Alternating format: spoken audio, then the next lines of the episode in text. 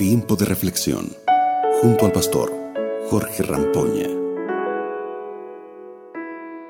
Hola amigos, qué placer eh, presentarles el amor de Cristo a través de este lindo programa. Bueno, los motivo para que me sigan en las principales redes sociales como Facebook, Instagram y también en YouTube para poder seguir compartiendo el amor de Cristo. Eh, ahora vamos a la palabra de Dios, vamos a seguir el pensamiento bíblico para el día de hoy, que está en Éxodo capítulo 25, versículo 8, que nos dice lo siguiente, y harán un santuario para mí y habitaré en medio de ellos.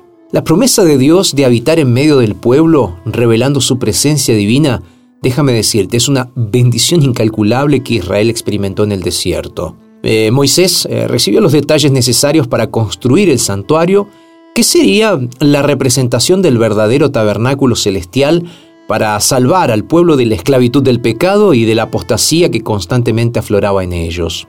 Dios estaba presente en el propiciatorio, reflejando su gloria continuamente. Jesús quedaba representado en el altar del sacrificio, en el altar del incienso y en los panes, y el Espíritu Santo estaba representado en el aceite de oliva machacada para el alumbrado del candelabro de oro. Alrededor del santuario permanecían millares de ángeles para cuidarlo, pues el templo albergaba toda la divinidad para salvar a Israel de sus pecados diarios y anuales, limpiarlos de toda maldad y santificarlos continuamente. De esta manera estarían preparados para recibir la presencia de Dios. En el santuario terrenal estaba el lugar santísimo, que como centro del servicio de expiación e intercesión constituía el eslabón que unía el cielo con la tierra.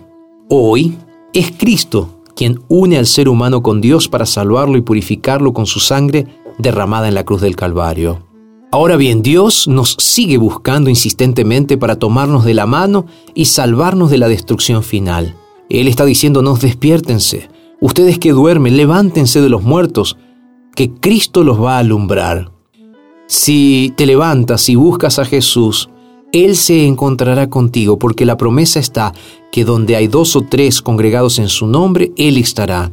Y Él también dijo, yo estoy contigo todos los días hasta el fin del mundo. Por esa razón, Él está cada día al lado tuyo, al lado de tu familia, y Él es quien va a estar defendiéndote delante de las situaciones de la vida, porque Él siempre está a tu lado y Él quiere que tú seas un vencedor. Vamos a orar.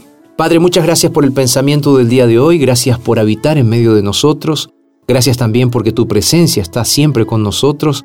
Ayúdanos a percibir, ayúdanos a tener una mente clara para ver tu presencia en nosotros y poder seguir tu voluntad.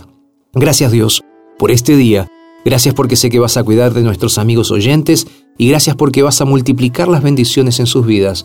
Es lo que te agradezco, es lo que te pido ahora en el nombre de Jesús. Amén, Señor. Te mando un abrazo muy grande, deseo que tengas un día súper, hiper, mega bendecido.